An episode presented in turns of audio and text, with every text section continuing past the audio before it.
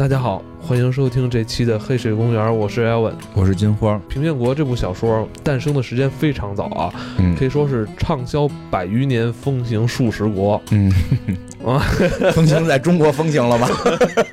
呃，风行也是有那么一小撮书迷吧，嗯研究是这个多维空间，不知道他在当时诞生时候算不算科幻小说，啊嗯，归为小说这一类了。反正他是不是科幻小说非常说不清，但是至少我在跟人有时候去聊科幻历史的上的，我都会把它定义成科幻小说，而且会放在类似于什么这个凡尔纳之后的这么这么这么一个人物，因为这本小说实在太厉害了，嗯，但是知道的人却非常的少。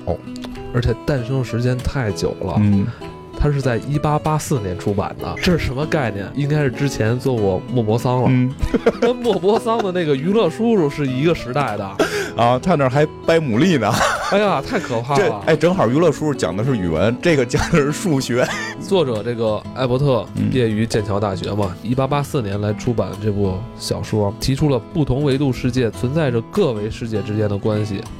平面国，也就是今天我们要聊的。现在其实我觉得有点聊晚了，应该趁没人听的时候做。这个书风险比较大。嗯这本书大概介绍一下是这样，就是我为什么会觉得它很神奇，这是其实机缘巧合。我觉得生命当中我能够遇到这本书，真是一个机缘巧合，所以真的一直想介绍给大家去看，不会不太厚这本书。什么意思？不是，怎么为什么这个巧合？因为你在很少能有地儿介绍，就是见到去推荐这本书。像我们说的，如果我跟别人去聊科幻的话，我会把它归到科幻里。但他说实话，不是科正常的科幻小说，而且绝大部分人不会把它画在科幻小说里。哦，你知道我是怎么知道这部小说？对你后来我一聊，你也知道，我也很奇怪。哦也很奇怪，是以前我就是很早以前，十年前嗯就经常上豆瓣的时候，嗯就是增加自己那个看过的书的条目。嗯是有一阵儿啊，我添加了一些日本的推理小说，嗯，他下边给我弄个豆瓣猜，嗯也不知道为什么就给我猜出这本书了。一点没关系。好像啊好嗯豆瓣的嗯当时的算法应该是根据我看过的那些嗯，推理小说之后，他判定是一些看推理小说的人，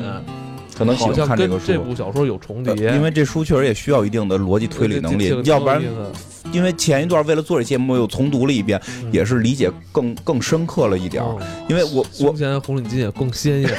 我看这本书，我记得特别清楚，是我在上海出差那一年，有有一次回嗯。回北京，然后飞机是晚点一宿，嗯，飞机晚点一宿，我是在书店里就挑到了这本书，因为它薄，所以我对 对对，因为比较薄，而且而且平面国，你觉得好像跟设计相关？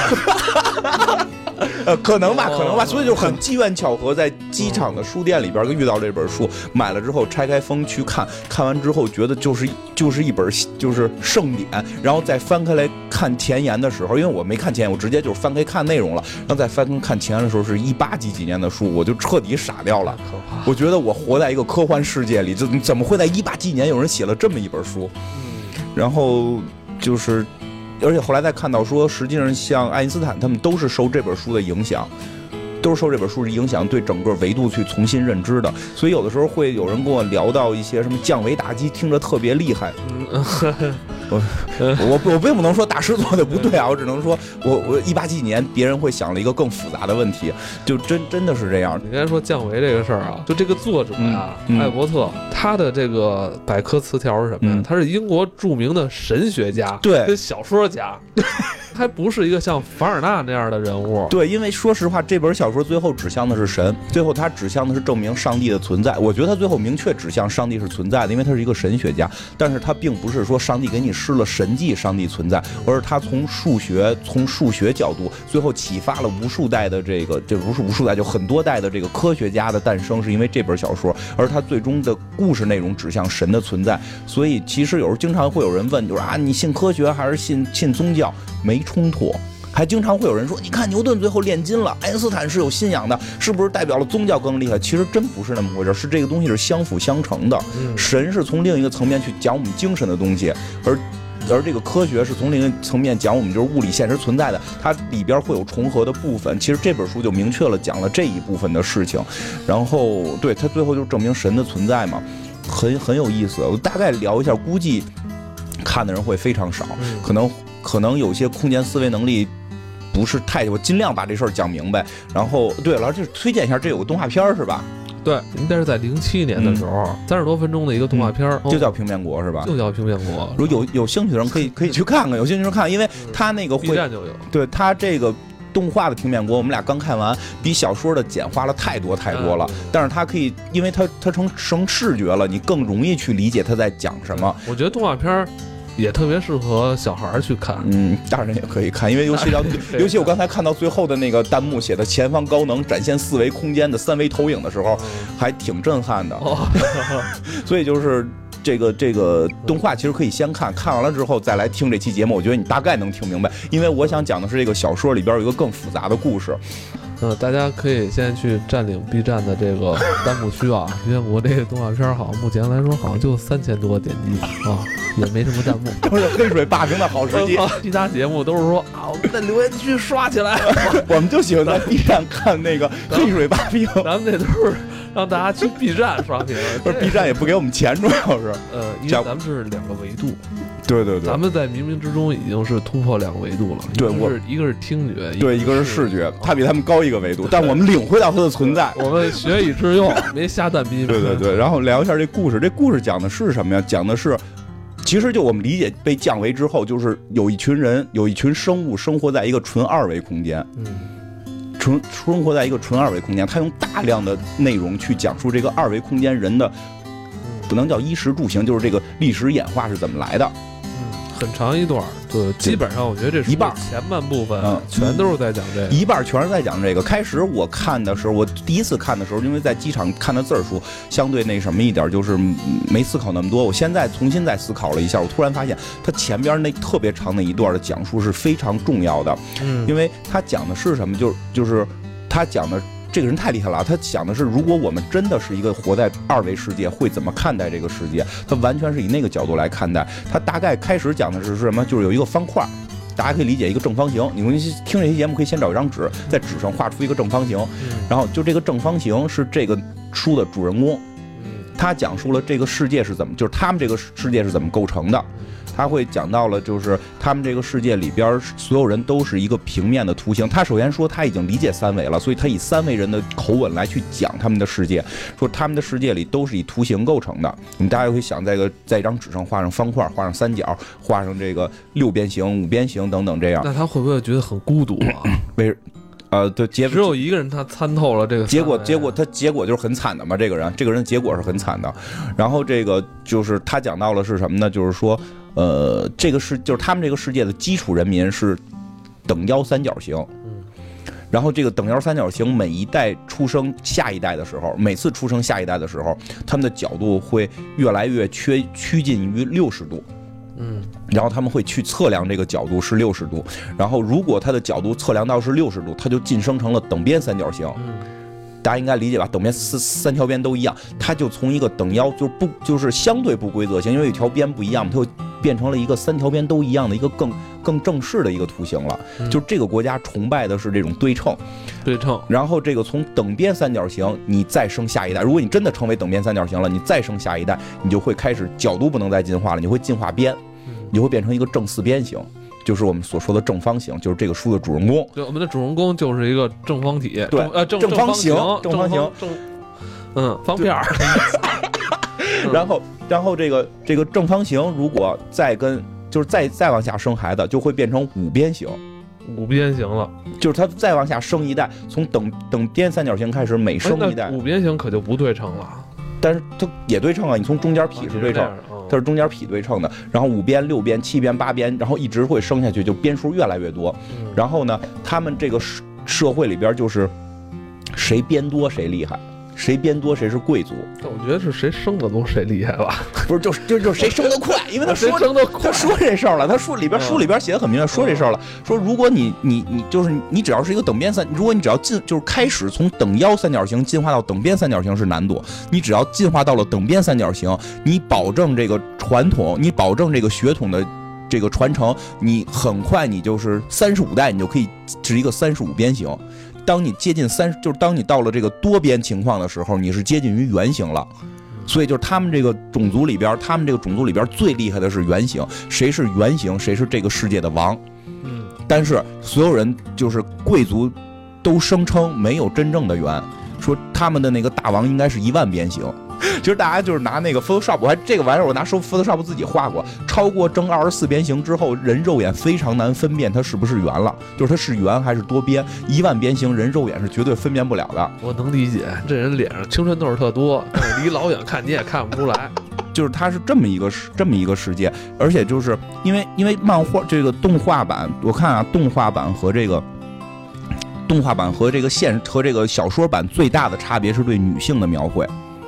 它这个动也有人说啊，嗯，女性有歧视，对他有明显的女性歧视，他认为女性是是降维了，女性更降一维。但是他因为那个时代他对女性有歧视，我觉得算正常。而且这个女性的设置，所以导致他后边的故事能发生。因为如果女性不是这种设置，后边很多故事是发生不了的。但是在动画版里把这个设定给改了，就是他设定女性是被降了一维的，所有的女士全是一条直线，就是她没有另外一个维度。你就大家可以再画一条，在纸上画一条直线，那个就是这个世界的女性。因为你会发现，她每生每跟一个。直线升一次会多一条边，它是用的这个设定，但是确实当年妇女妇女解放的这个全这个运动还没有兴起，他没有想到把女性降一个维是对女性有歧视，但是他设定是这个为什么要跟女性结婚，所以是为了多一条边。那有可能他生的下一代就是一条直线吗？如果生出女的，就是一条直线。生出女的就是对，但是说更厉害的，这里边设置就是这本小说神就神在这儿，前半部它的设置。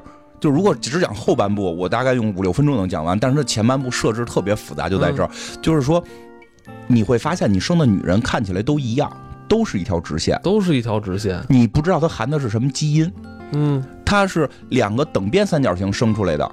它也是条直线，它是俩圆生出来的，也是条直线。但是它再往女性就没法进化了，在他们。但是但是它身上含着基因啊！如果你现在是，他说，如果你现在是一个方形，你想往五边形进化的时候，你找了一个俩等腰三角形生出来的直线，可能它身上含着一种隐性基因，你你生的孩子就会降回到等腰三角形。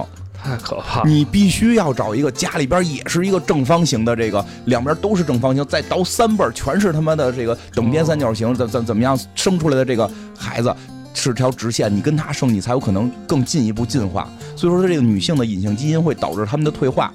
然后这里边设置特别逗的是什么？说越低层的人越关注女性的基因。因为当你从一个等边三角形变成了方块，你从方块往五边形进化的时候，你一定会希望我操，我别倒退。嗯，我我我马上就要就是从这个农民要晋升到工人了，我从工人可能要再往上晋升。四进五是一个很关键的，对，四进五、五进六都很关键。说但是类似于三十多边形的时候不太在乎。嗯，我从三十五边形降到三十四边形，反正你们也看不出来，你丫也不能，因为后边会讲到你是不许数我的边的。就是就是就是我们我们这种高级人是不互相数边的，就就是就是这个是这里边挺逗的一个设定。然后呢，他另一个就是你先记住了，这女性是条直线。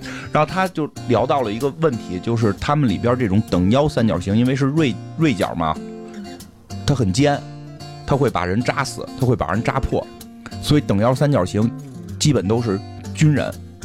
就是比较底层或者社会流氓，就是他是他是一种最底层的人。你越越往上进，而且平安国还有游戏呢，是吗？游戏里边也是那个 三角形，是那个攻击力最高，戳你。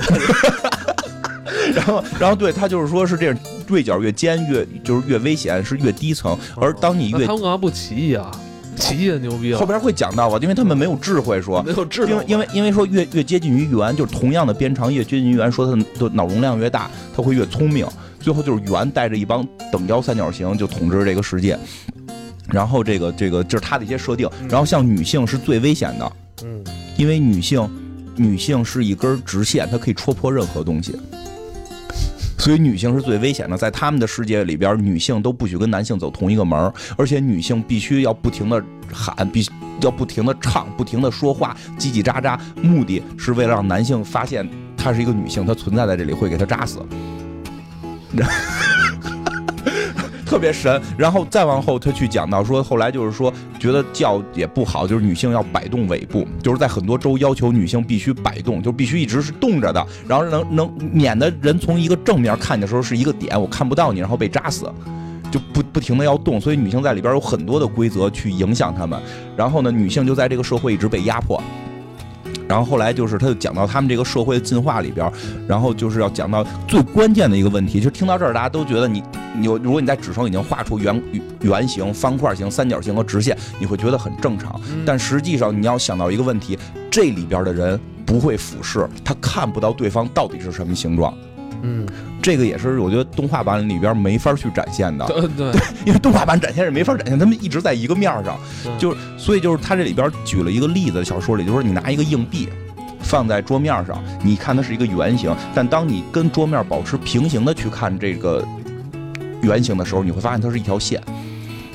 所以平面国里人谁都不知道对方是什么形状。对，这我看的时候我在思考，说他们怎么去区分对方啊、是谁？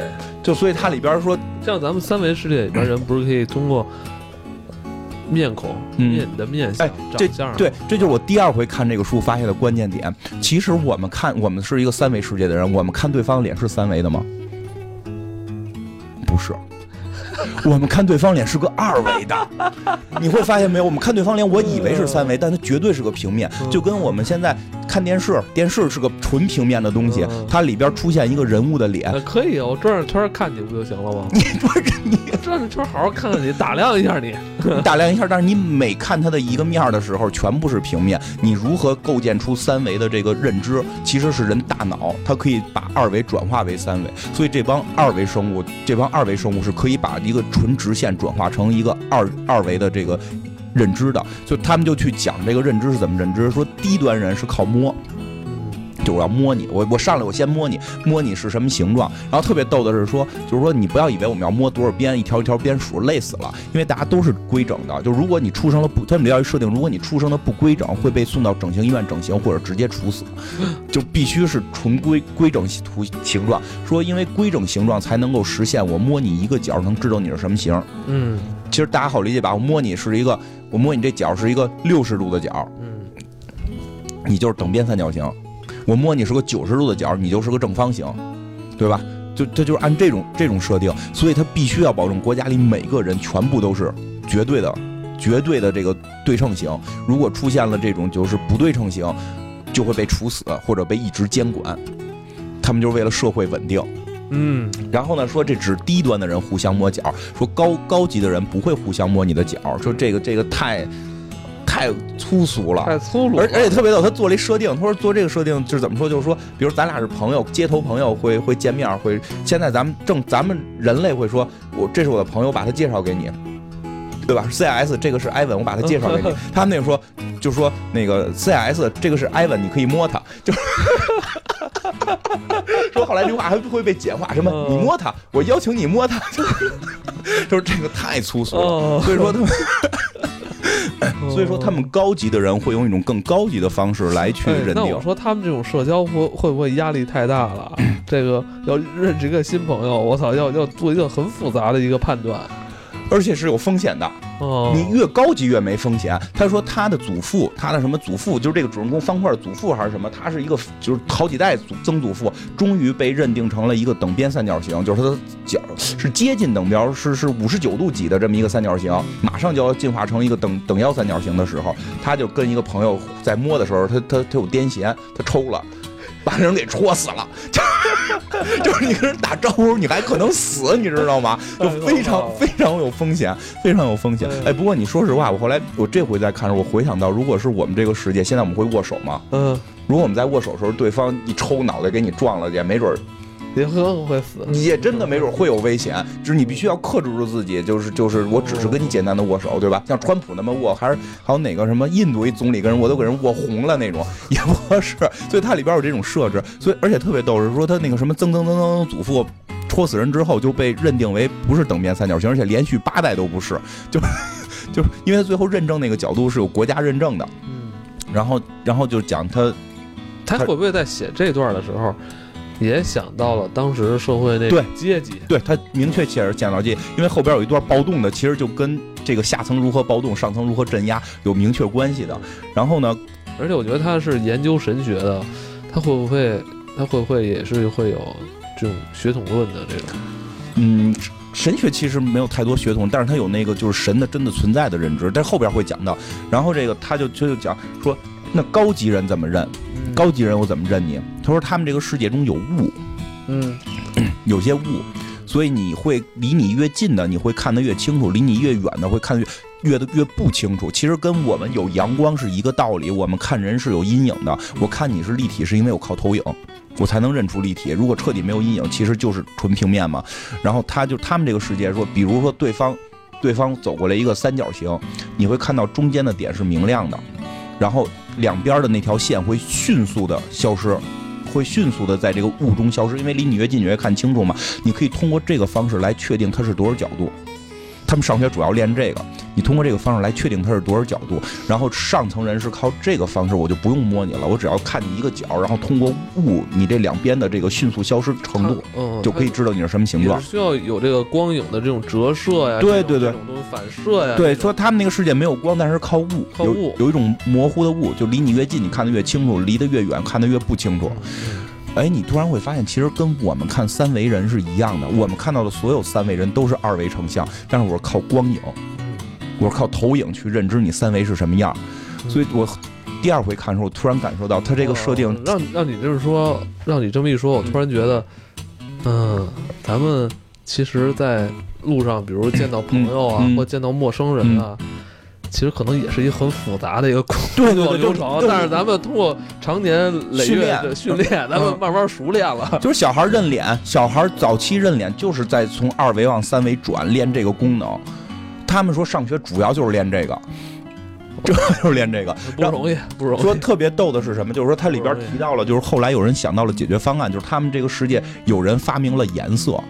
颜色啊，说一旦有了颜色，这个伟大的发明了，这个世界就发生了一个变化。就我就是觉得它前半程故事里边最酷的一个一个一个理论，就是有了颜色之后呢，就可以往自己身上刷色儿。嗯，它这个里边有一设定，就是说它二维其实应该是刷不上颜色的，但是说实际上就是后来会讲到，实际上他们是三维的，他们有一个特别特别特别矮的，就是这么一个高度。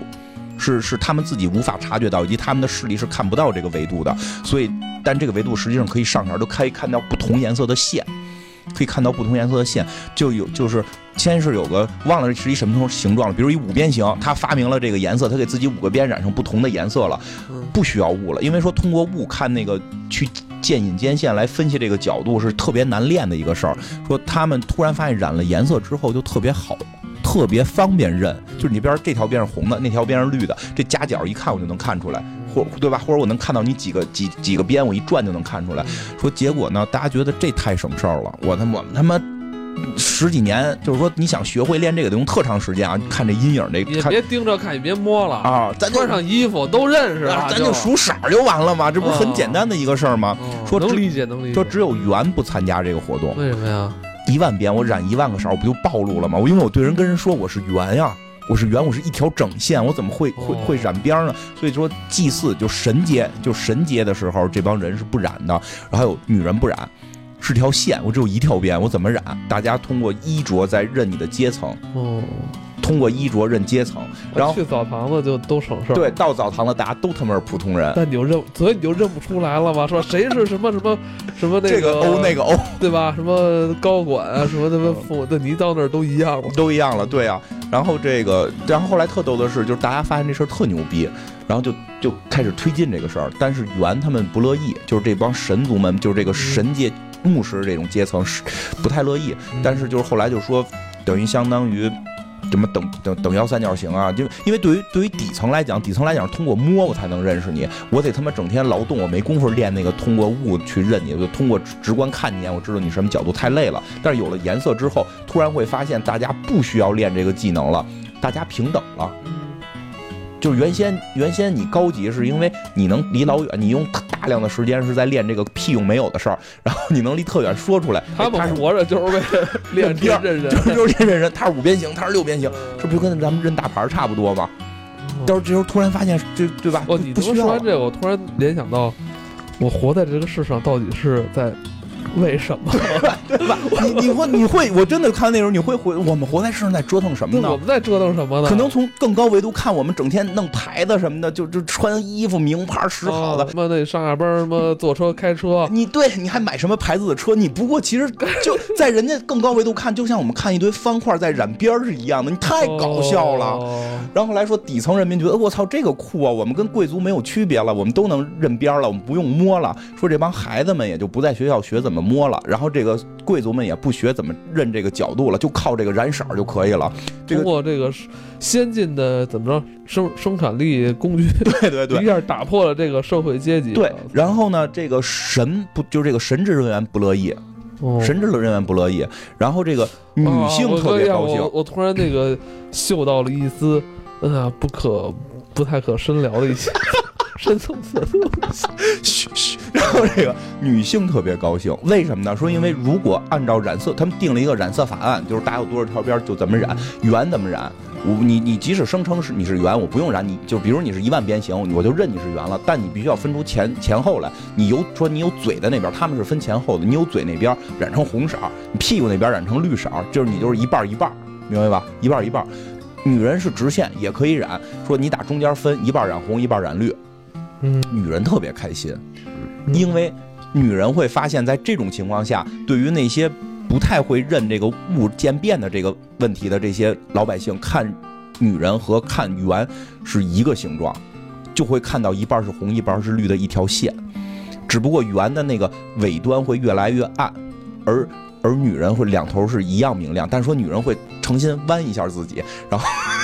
能够能够伪装，能够伪装，然后说，因为女人一直在他们的世界里受到特别特别不公正的待遇，所以说他这个设置虽然说有点说是就是不女权，或者说这个这个降低女性，但是它里边表达了女性的这种这种自愿，就是想往高层走的这这个这个想解放的这个思想。说女人女人会就是希望能够就得到认可，但是当他们经常会被误认成为圆的时候，他们会得到很多尊重。这是你想，所有人看到了一个一半是红一半是绿的一个条状东西出现的时候，你不知道它是女人还是圆，你就必然会尊重它，因为它有可如果是圆的话，就是最高的贵族嘛。嗯，所以女人就会支持这个法案。所以说很多高阶多边形不乐意，但是他们的媳妇儿就会跟他们闹，就如果你不同意，据说有很多女人会在屋里边把他们都捅死。说这个他们里边有一个设定，确实不尊重女性。说这个女人吧，就是会发火，发火时候就会抽风把家里人都捅死，捅死之后会突然等她气儿消了会。会忘记他在发火时候干过什么。我估计作者是不是跟媳妇儿老打架？媳妇儿可能就这，这这是。说特别可怕，还挺烧脑的。说特对，非常少。说特别可怕的就是在推进这个颜色法案的时候，这些妇女就是跟家里边的高级议员们闹，捅死了好多。所以最后高级议员们由于女性的这个挟持，最后同意了这个法案，就快同意这个法案了。在所有这个过程当中，最后出现了一个事儿，导致女性的倒戈，因为他最后要投票嘛，最后导致了女性的倒戈。女性的倒戈是什么原因呢？是一个三角形，俩特别机灵，加一条边染了好几个色。嗯。当别人看的时候，以为它是一个多边形，嗯，然后他骗了一个，他骗了一个处女去睡觉，直到睡完了，对方才发现你丫是个三角形，就是，哎，这种故事在我们这儿也比比皆是吧？就是我穿一身名牌，对吧？有好多司机不都是开老板的车去那个去夜店门口接妞嘛？这他妈是一八八四年的小说，对，然后就发生这么一个事儿，所有女性就崩溃了。女性就崩溃了，发现我操！就虽然我们可能得到尊重，但是可能我们会被骗，这是让我们更可怕的。因为我被睡了，我生了的孩子将会带有不良基因，我们整个家族就完了。因为对于生孩子来讲，对他们很重要嘛。然后女性就开始不支持这个法案，然后这个圆们肯定也不支持，然后多边形们就趁这会儿就开始。各种演讲，各种演讲，说那堆那堆什么等边三角形，什么就是等腰三角形也比较傻，听不懂。等边三角形实际上他们要最终要针对的这些这些就是主要希望能改变这个法案的人，然后他们就会跟这些多边形的人聊，就是就是这个四边形、五边形也算中低层嘛，跟他们讲，你知道你们多少代进化成了这样吗？你们现在只要再生两代，你们就会进入多边形了。但是你们如果要破除了这个法案，就没有你们的特权了。你要为你们的儿孙考虑。你现在可能觉得你得到权利了，就是就是你你你解放了，但是你你你们家都白努力了。然后这这这边四边形五边形就有道理啊！我马上我们就就要成贵族了。然后你们现在这法案一出来，贵族就跟低低层没有区别了，就他们结果就也跳反了，所以最后 最后就把这帮等腰三角形全给灭了。嗯，就是他就是开始去讲述了一个这个世界，就他这个世界的构成。虽然以前我看，我觉得前头好像有些没跟后边故事没关系，但是到后来你会发现，他讲如何认编这件事儿，跟我们如何认人是有关系的。对，因为我们看人都是平面的。看人的贵族可能真的是通过衣着，你会发现那个世界跟我们的世界没区别，就这是很厉害的地方。然后后边故事就是前一半介绍整个世界怎么构成，还有很多其他详细的，就是大家有空可以去看那个书。可以把这想象成一道数学题，前面列的是条件，完了 下半部该出问题了。对，有道理。然后后边的故事是什么呢？是他，嗯，先做了一个梦，做了一个梦，他梦见他。在这个世，就是他在梦里边，他突然发现了有一个世界是一条直线。嗯，他这条直线里边有好多线段在来回的蠕动，来回的蠕动。然后他就过去跟这线段聊天，说的：“哎，你是谁？”然后这线段就慌了：“我操，谁在跟我说话？”我我看不见人，但是有人跟我说话，而且我感觉是来。这块儿你可以用动画片里边来讲。他一开始遇到是一个点，对，因为那个点实际在漫画、在小说里边是在最后出现的，是在最后出现的。这个线段就就会说：“我操，我这个就是我我的内部在跟我说话。”因为你想，如果到线段层面，他说他的眼睛是长在一个端点的，嗯。所以整个我们看到那条线段的时候，它中间全部都是它的内部，它自己是看不到的，人是看不到，就像我们看不到自己的内部一样。对，你永远看不到内部。然后呢，这个这个这个方块，这个方块能看见它呀，因为它是二维的嘛，它能看到这条直线，然后就跟直线说话，然后直线就慌张了，然后这直线就就是。他就问这个直线，你你是什么情况啊什么的？直线说我是这个国王，我是这个世界的国王。然后他说你们他妈真傻逼，你们只能在一条线段上左右移动，而且你都看不见你。他敢对二维世界的国王对对对出言不逊，就是一个呃他啊对他是一维的了，就是到那线段上一维的了，就是一个二维的人就看不上一维的人，对看不上他了，因为一维的国王的智力都达不到二维一个方块的一个最基本认知，因为他在里边设定这个方块这个。呃，二维的方块，它并不是一个高级人，它只是一个最底层的这个这个这个士农工商这么一个级别。然后他跟这个线段，他就跟人线段就说话，然后人线段就给他解释说，我们这个国家，哎，他替了他把这个线段国也设置的特特完美，就是我们这国家就是左右动，然后我们结婚，我有俩媳妇儿，然后呢，我呢是通过什么方式来界定这这个我的这些子民有多长呢？就是说，它指的是女性是个点。男性是线段，男性说话是同时说话，他线段左跟右会同时发出声音，声音有传播性。我的耳朵收听到这个声音的时候，我可以通过这个前后的细微差别来确定它的线段的长与短，因为它有两个嘴。嗯，而这个方块呢，只会用他的嘴说说一个声，所以他判断这个方块是一个女性。但是那个方块，当这个方块完全完全跟这条直线接触的时候。其实大家可以画一下，就这个方块，你不你不管如何跟这个直线去接触，你你就就等于你画一个方块，随便画一条斜线，不管用任何方式做这条切线，你切出来的那个条线，你切出来跟这个方块相接的这条线，一定是条线段。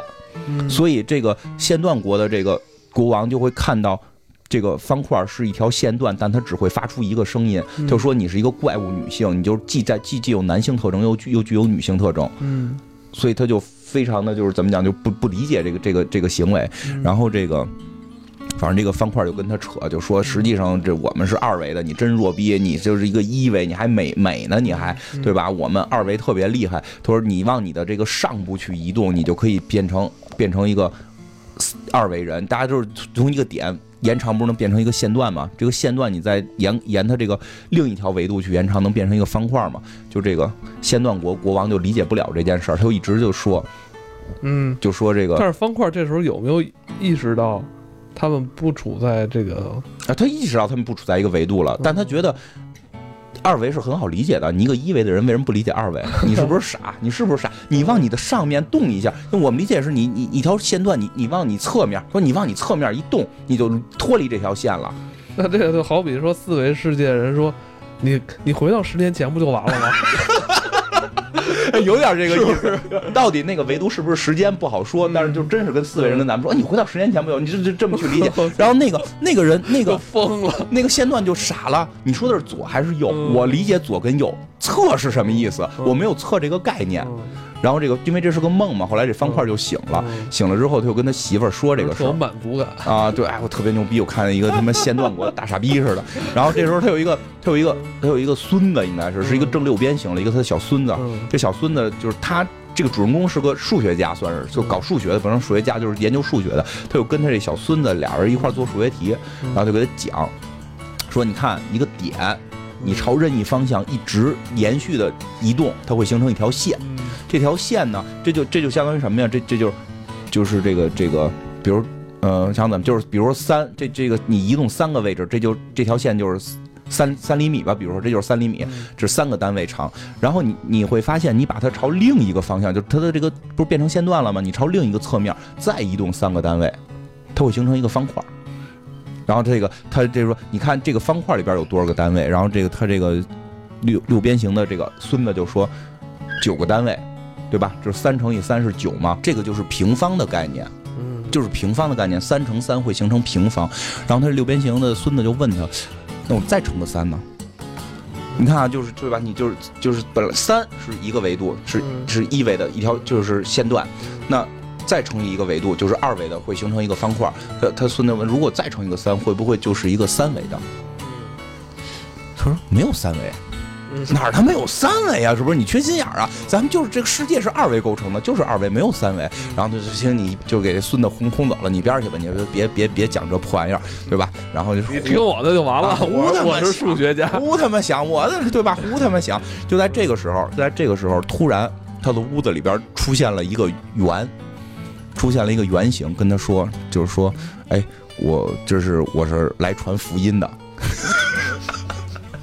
大家都疯了，大家说：“我操，我操，我操！对不起，大哥，一看是圆形嘛，我操，你是一个圆，我我我我对不起，你怎么进来的？我没没看你进来，你怎么进来的？赶紧先让媳妇儿，你媳妇儿，你赶紧走，赶紧走，你这女人见见这种也不好，就女人就给人戳了，对对对，主要再给人戳破了怎么办？对吧？你这个这个圆形，这个圆形大神什么的，然后这圆形说，其实我不是一个圆，我是由无数无数个圆构成的，我是一个球。”我是个球，都傻了，什么意思？什么意思？我听听不太懂啊，听不太懂。他就给你，他就给你讲说，你看啊，你看这个一个点，然后就是连能连成一条线，一条线能连成一个平面，就连成一个方块。你想过这个方块才连连沿着这个往上，你让它往上，从第三个维度往上走，高，对，就是高啊，高，因为它这个世界里没有高这个词。对他们说，开始说高和宽，他们理解是一一个词性。说你你，但是最后来给讲，你往上走。他说什么叫上？你指的是南吗？因为他这个世界只能分东南西北。他说不是南，不是南，往上。你你往上一走，你就能成一方块，你知道吗？就是死活理解不了什么叫方块。然后后来这个这个这个球就开始给他展现神力了啊！就是说，你看啊，我你大家可以想象，一个球在一个平面上沉下去，可以随时提起来，一旦提起来就看不见了，你就看不见它了。然后就说，你看，我可以从这个地儿起来，然后我再从那个地儿落下去，我就实现瞬间移动了。啊，你变戏法的，你是变戏法的。他说这样，我再给你来一个厉害的啊，说你们这在我眼里是一平面，我可以从三维更高角度看你们，我可以看到你柜子里搁的是什么。因为大家可以想，他如果只能够从一个就这二维的东西，只能从这个最平面去看，有一条直线就能挡住他了。对。但是如果一个球从上边看，你整个房间里有什么，他全能看见。对，他就说你哪哪哪有多少钱。我操，就这就是上帝了。就是你是小偷，对吧？你偷我东西。他说我再给你来一牛逼的，我能戳你胃。大家理解，如果想戳他胃，一定得从这个就是二维世界人也理解，如果能。戳他胃一定是一个三角，给他杵破了。我不需要，因为我能从更高维度看到你的内部。嗯，我会直接指你的胃，我蹬一下不会特疼。你你放心，就点了一下他的胃，大家都疯了。我操，谁他妈在我肚子里边杵？然后就是他就就特别崩溃这件事情。然后反正总而言之，这个球就不停的给他灌输这些东西。他最后慢慢慢慢理解了，就是他开始其实还是不理解。最后这这个三维球就是说我给你来一绝技吧，我带你离开你这个世界，让你到这个。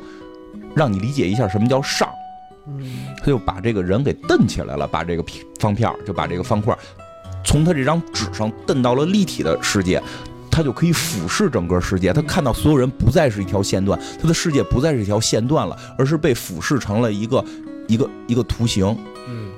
嗯，就是平面图，平面图，我操，太牛逼了！我可以看到所有邻居，我可以看到所有东西。我操，原来我们活得这么弱智，我们活得像大傻子一样吗？就是我们还以为东西都他妈被保护起来了，被挡住了，结果在另一个维度看，全他妈能看见。这好像就是看咱们看科幻片里的时候，就是咱们看到了这人的一生啊，对，前后左右，好像是就在一条那个，呃，就跟胶卷似的，对对对，已经拍成了胶卷，你可以随意去看他的以前的。那个每每一每个时间点，对你都可以看，他就傻了，我操，我们还以为都挡住，全都能被看见了。然后这个时候，我觉得后星际穿越，有星际穿越，不是最后就是用这种星际穿越，最后那个展现方式真的是按这个展现方式来的。然后后来其实有一点，真是我第一次看的时候没太理解，这次看特别有深刻理解。包括后来刚看那动画片的时候，就理解更深的就是这个球，其实就是我们活的三维世界。他开始给这个方片讲什么呀？就是说我现在要教你一个最高级的东西。就什么叫正方体？我一直跟你说是一个平面垒起来嘛。我要告诉你什么是正方体，就是他就给他画了一个正方体，就给他看了一个正方体。别忘了这里边这个设定，这个方这个这个方块常年是用这个。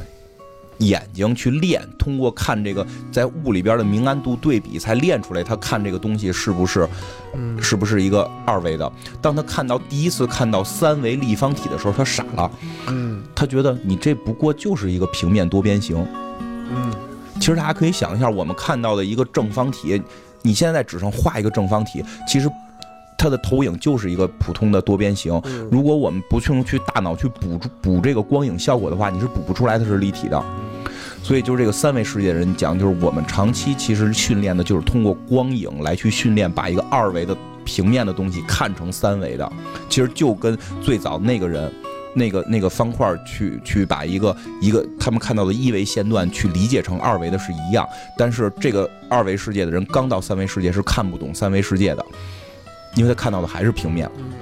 然后就就教他怎么看这个投影啊什么什么的这种。我看到这时候，我要思考一个问题：嗯，咱们如果去看更高维度的，会是什么样？物体啊，现象啊，是是是不是就是因为咱们没有找到方法？应该是，可能最后能练出来吧。因为因为这个动画片里，我觉得动画片我也推荐看的原因，是因为它最后对于三维世界在二维世界投影的那个那个效果做得特别棒。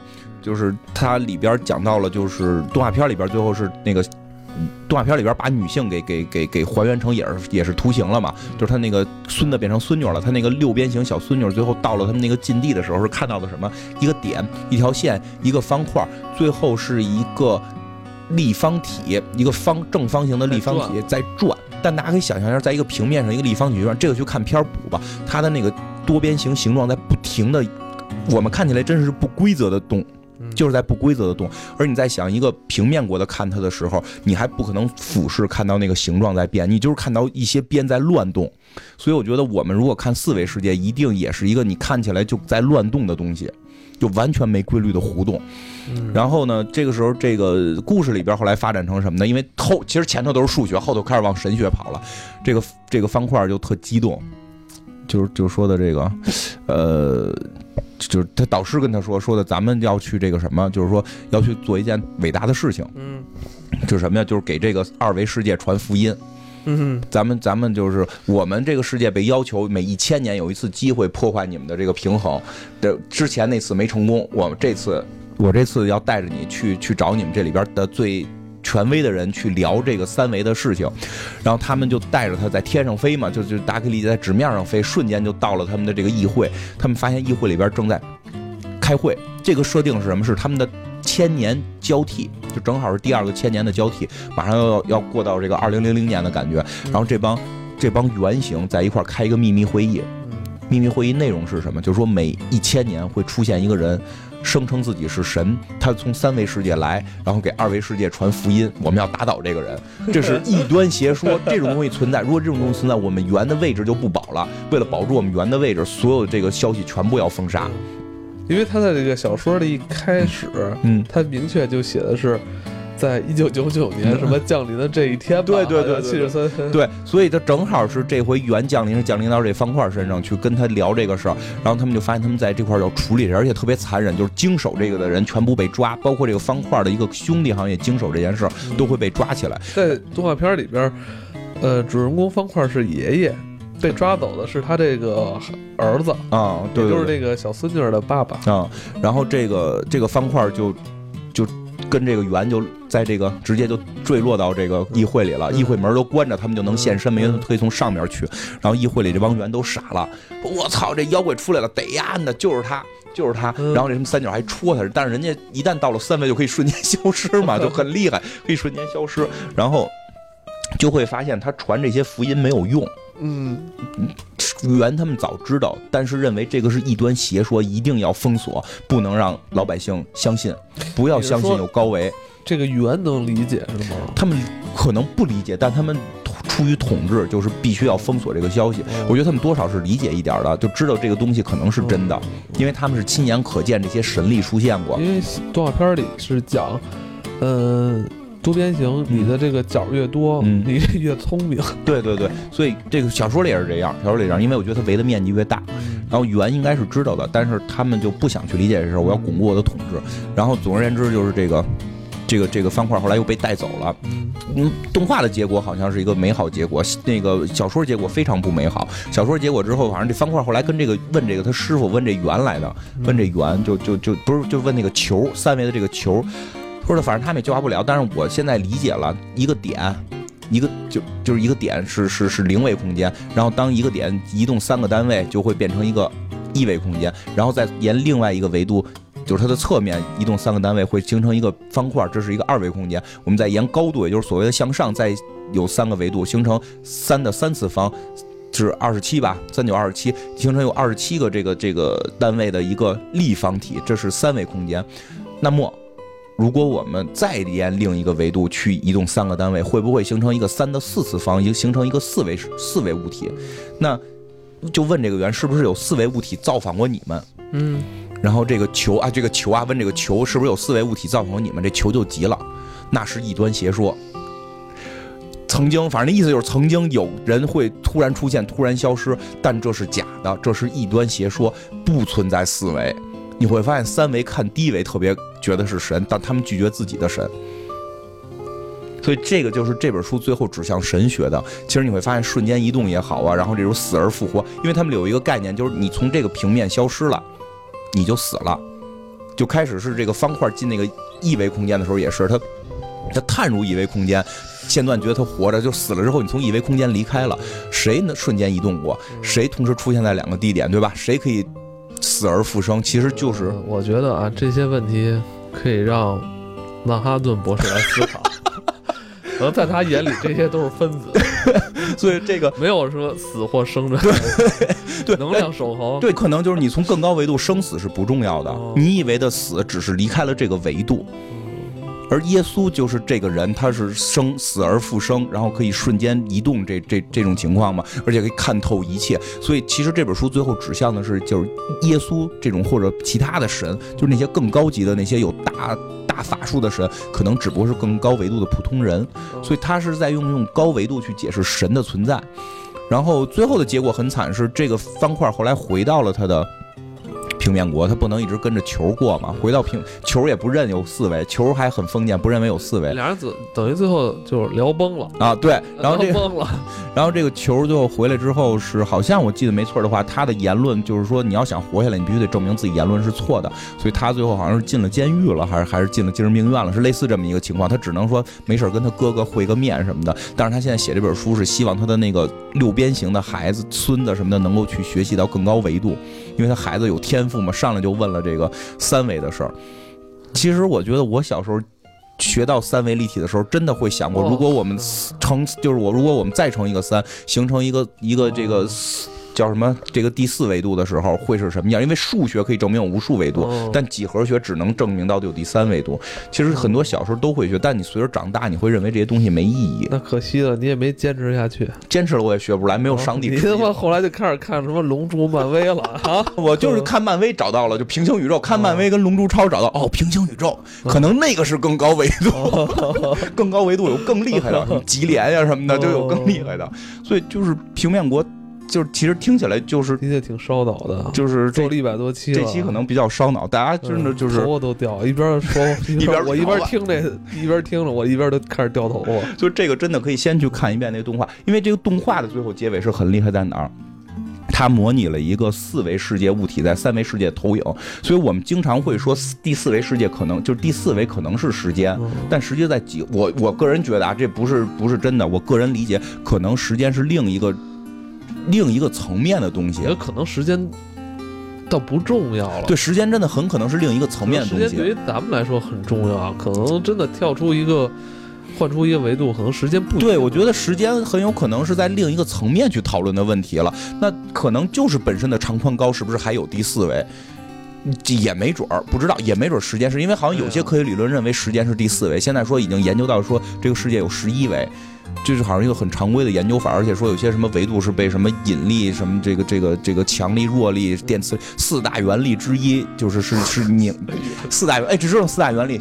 强力、弱力、电磁力和引力，说引力是一个很怪的力，引力可能是在扭曲着其他维度。如果我们能解解释引力的存在的原因，就会发现其他维度的存在。反正有这种说法，就不懂，我只是听一耳朵。不再上点什么那个，呃，阴阳八卦 东西。我觉得最后可能是靠这个，有可能是，因为你会。发现这个故事里就是给你指最后是神出现，最后耶稣可能是带着数学题来的。耶稣可能出来不是给你分面包和酒，耶稣可能来是告诉你四维是什么，只不过是我们无法理解，把它理解成了啊，耶稣变出酒了，耶稣能在水上行走。可能他当初已经讲了一堆这个三四维理论，大家听不懂，就一脑一脑袋雾水，理解成了这是一个福音，就有可能是这样。所以其实也是那会儿就为什么这是一个神学家写的，他从科学角度去理解神，但是。真的写的让我现在看完之后会毛骨悚然。大家可以看一下那个动画的结尾是什么，就是我们刚才不是讲到它有一个三维立体的一个方块一直在一个平面上边旋转，然后平面有投影投出来是一个不规则形的乱动嘛。然后后来最最后结尾就是所谓的前方高能的最后那个结尾是透过了这个平面看到了一个三维世界里边有一个三维。立体的形状在奇怪的动，那个就是科学家们，据说是科学家们分析出来，如果四维世界存在一个正方形，就是我们正方形再沿另一个维度移动三个，移动移动三个单位，会在我们这个世界的投影是什么样？就就这个听着非常悬，反正我的智力基本是理解不到，理理解不，对我只能把这事说出来。我看那个形状，我的大脑中是没法把它想象成一个在三维世界中它如何动。因为他那个动法是带着线动，很很难理解，大家但是可以看个热闹，很很有意思。嗯，不是真的很有意，更有意思的是，它是一个那么老的书，真的是够老。我这，哇，咱今天聊了一个。已经是比上次咱们聊黑帆时候的那个，上次黑帆时候是金银岛啊，金银岛，这应该比金银岛还早吧？因为我没查，没没查，反正差不多吧。一八一八几真真真是就是最关键的时候，你会我我觉得有一个感慨的是什么？就是我们会发现那会儿的人在考虑什么？一百年前的，真是这一一百多年了，一对吧？一百多年前的这个。神学的人在考虑的是维度问题，嗯，所以就是有时候就有老有人说，老有人问我说啊，你信科学吗？你你是你是信科学还是信什么宗教还是信什么这个这个神神鬼鬼的？其实其实现在我觉得在国外真正的宗教也不迷信了，就我不管是宗教还是科学都不迷信，都是去往前思考。其实宗教也在思考，宗教就是国外的神学在和科学并行而前。